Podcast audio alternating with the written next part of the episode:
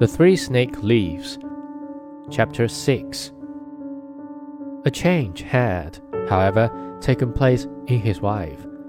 After she had been restored to life, it seemed as if all love for her husband had gone out of her heart.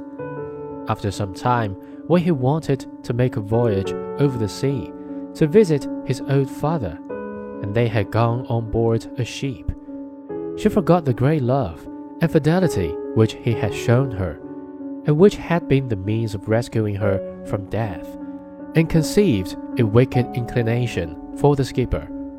And once, when the young king lay there asleep, she called in the skipper and seized the sleeper by the head, and the skipper took him by the feet, and thus they threw him down into the sea.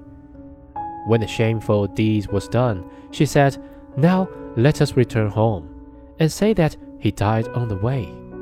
I will extol and praise thee so to my father that he will marry me to thee, and make thee the heir to his crown.